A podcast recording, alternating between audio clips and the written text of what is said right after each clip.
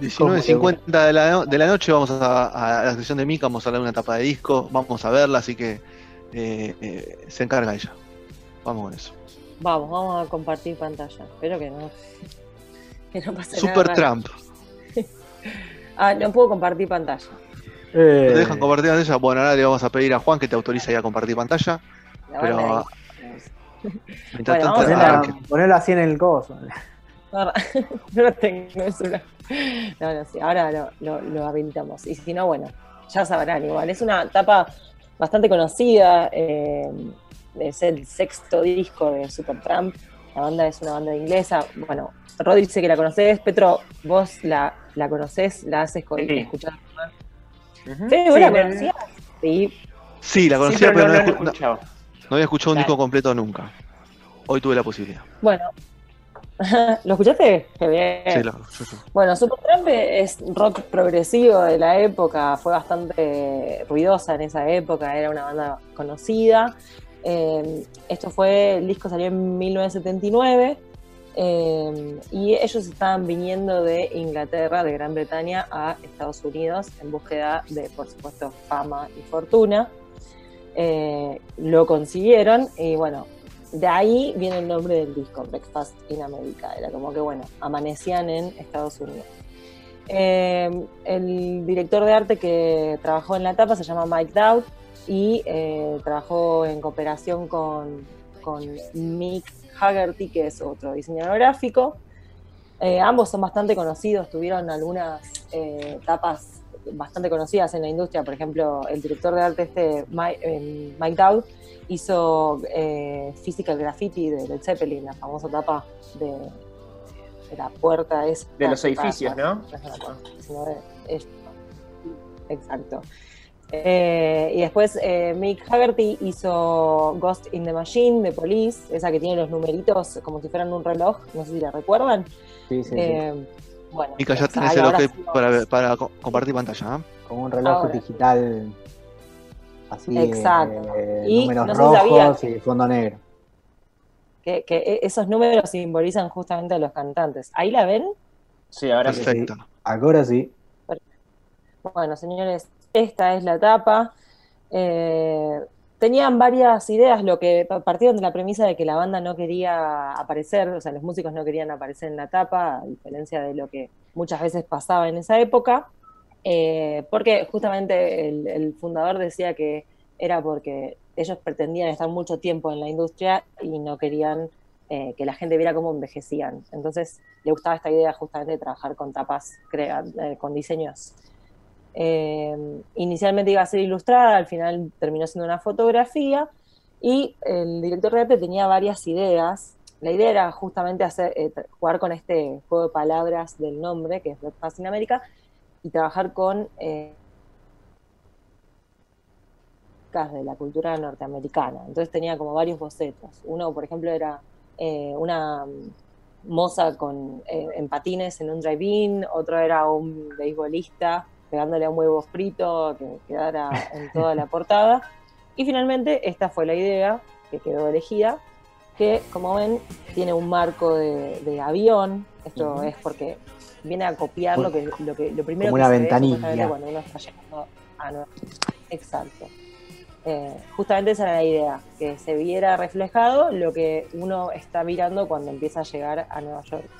Entonces esto vendría a ser la, la, isla de Manhattan y la Estatua de la Libertad con la antorcha.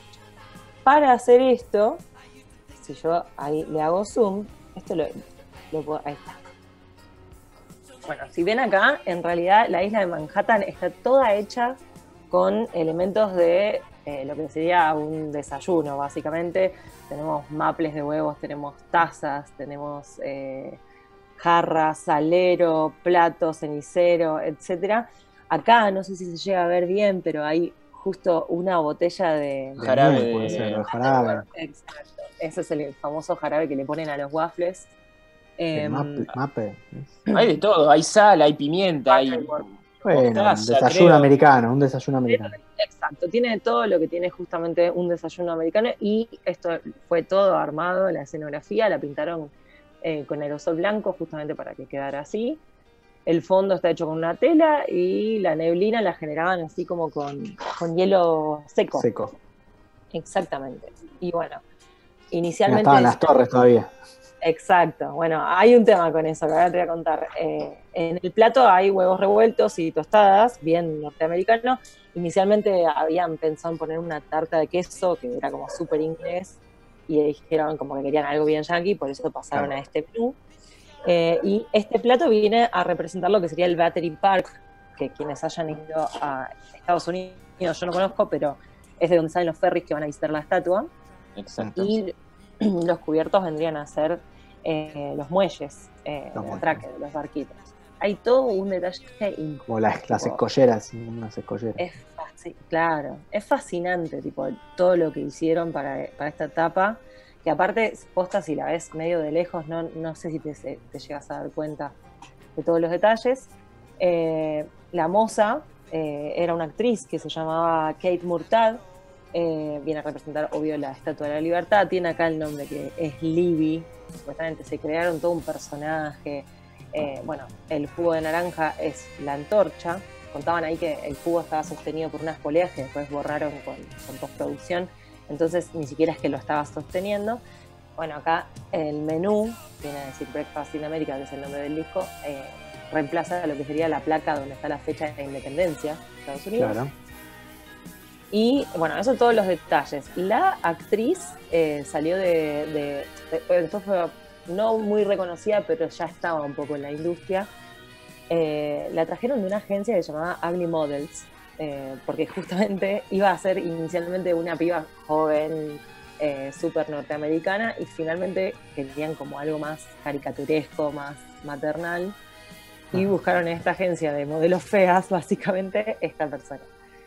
Eh, Ahora se le dice alternativa. Mod- Modelo alternativa. Pero esta mujer eh, como que pegó un montón esta, esta expresión y todo, y la terminaron llevando eh, a- a- de gira con ellos y era la que abría los shows de la época. Eh, falleció hace creo que tres años. Con Pegó un lindo 97 laburo. Sí, sí, con 97 años, o sea, y acá había una fotito de... ¿97? Sí, vivió Quien bastante. pudiera, ¿no? Quien pudiera. Vivió bastante. Bueno, ahí- acá se la ve, pobre, ya estaba en las últimas, pero, pero se la bancó. Y después, esto que yo creo que les. No, en las últimas, no la vi tampoco en las No. últimas, Mica. No seas tan dura, Mica. No la vi tampoco en las Ella, por- últimas, ella porque, to- ella porque es sub 30 se cree que todo lo que estamos de- arriba de 30 Ah. estamos mal. Nos vamos a morir. No, pero está en silla de ruedas, ¿no? Qué pobrecita, estaba ahí. Bueno. Estaba media pirucha, pero tampoco. se- A 27 Eh, no, olvidate, sí. Después de los Bueno, 80 vos ya- uno ya gana. Ya está, ya le gané ya. para mí es más de lo que yo creo que voy a vivir, pero bueno. Esto, que vendrían a ser las Torres Gemelas que mencionamos hace, que mencionó Rodrigo recién, está hecho con cajas, eh, creo que son de cereales o de fósforos, no estoy segura. Eh, hay un tema con esto y es que después del, del- del atentado salió, por supuesto, una teoría conspirativa. Vamos todavía, me encanta eso. Si se despeja la portada, dicen que la U y la P, estos son los fundamentos de la teoría, ¿no? Ahí hay que dar. Bien. La U y la P forman un 911, 9-11, espe- que queda, no sé si lo llegan a ver, muy bueno. Torres. detrás de las torres. Y tienen más, más estas cosas, viste, que cuando uno la tira, dice, yo te, te tiro la jodita y vos seguís Pero metiendo. 9-11 y después viene S. Después viene la S. Bueno. Ah, la, ¿y la S por qué? Y por el septiembre. Ah, bueno. Es No septiembre. Además llega fue- tanto a la teoría conspirativa, Y Rodri. fue, y fue en el 2001, fue en el 2001 y eso es un 2. Así que me gusta, me podría gusta, ser un 2. atención para esto. Bueno, otra cosa que, que muestran, eh, o que de la que se agarran, es que justamente el vaso, que voy a volver a la otra que se ve un poco más en alta, queda justo en las torres gemelas y el vaso simboliza la antorcha. Entonces, dicen que es justamente eso. Y la última, que es mi favorita, es que. Breakfast in America, o sea, el, el- el primer impacto del atentado fue a las 9 menos cuarto de la mañana. A esa hora, el desayuno. Entonces. Bueno, vamos a echarle la culpa a Supertramp de- del atentado, entonces ya está. sí, sí, no. No, me encantó. quedó como la tapa que eh, predijo esto. Y bueno, nada, después detalles de, de dónde tomaron las referencias eh, para, para inspirarse en esto. Hay un, un ilustrador que es muy conocido que se llama Maurice Sendak, va, falleció, pero es el que hizo eh, Dónde viven los monstruos, no sé si tienen esa Sí. imagen. Ese, ese Bueno. libro, ese libro de cuentos infantiles. Exacto. Bueno, también hizo In the Night Kitchen y es un, un libro de cuentos infantiles que tiene acá. Bueno, está bastante en baja, pero ahí fue la imagen que conseguí, no sé si la llegan a ver. Ah, que es como una ciudad con elementos también. Claro, son ilustraciones que, que tienen esto, justamente elementos donde, no sé, por ejemplo, acá hay un exprimidor y es una torre, un cajón de leche, etcétera. Eh, de ahí fue una, una fuerte referencia para armar toda la ciudad. Y después esto, que no sé si lo tienen visto, es la tapa del soundtrack de la película American Graffiti American Graffiti. de George Lucas. Eh, bueno, justamente así empezó todo, como que vieron esta imagen y dijeron, queremos algo Por similar, que claro, que es súper yankee, que tiene que ver con la película también, es, es como la época de los baby boomers, de todo ese boom yankee. Eh, iba a ser así inicialmente ilustrada y bueno, terminaron yendo por la tapa que quedó, que es esta, que para mí es mucho mejor, eh, y se la recontra jugaron. Y esta tapa ganó el Grammy a la mejor, las mejores tapas eh, de, en 1979. Le ganó, a ver si tengo acá un, gran año eso me parece. ¿eh? Un gran año. No me acuerdo ahora, me lo había anotado y lo, lo perdí, pero le ganó a, a- a buenas tapas, eh, a tapas importantes. Así que bueno, esa es una historia más de, de- Ah, bueno, y en el fondo, esto me olvidé de mostrarlo, pero eh, en la contraparta aparecen, ahí sí aparecen los músicos, a ver si puedo volver a compartir. Ahí sí están los músicos, los lograron convencer. eh, y los convencieron, así que casi los ven. Impecable. A- Con la señora, claro, la señora la foto. A, a un bar que les gustaba mucho a ellos ahí en Estados Unidos. Y el detalle es que cada uno de, de los músicos tiene un diario, Un diario un- diferente. un diario de sus ciudades natales. Cada uno tiene uno de cada ciudad. Y este, que se ve acá, el señor que está detrás de la barra, es el dueño del eh, bar que salió en la imagen. Muy bien.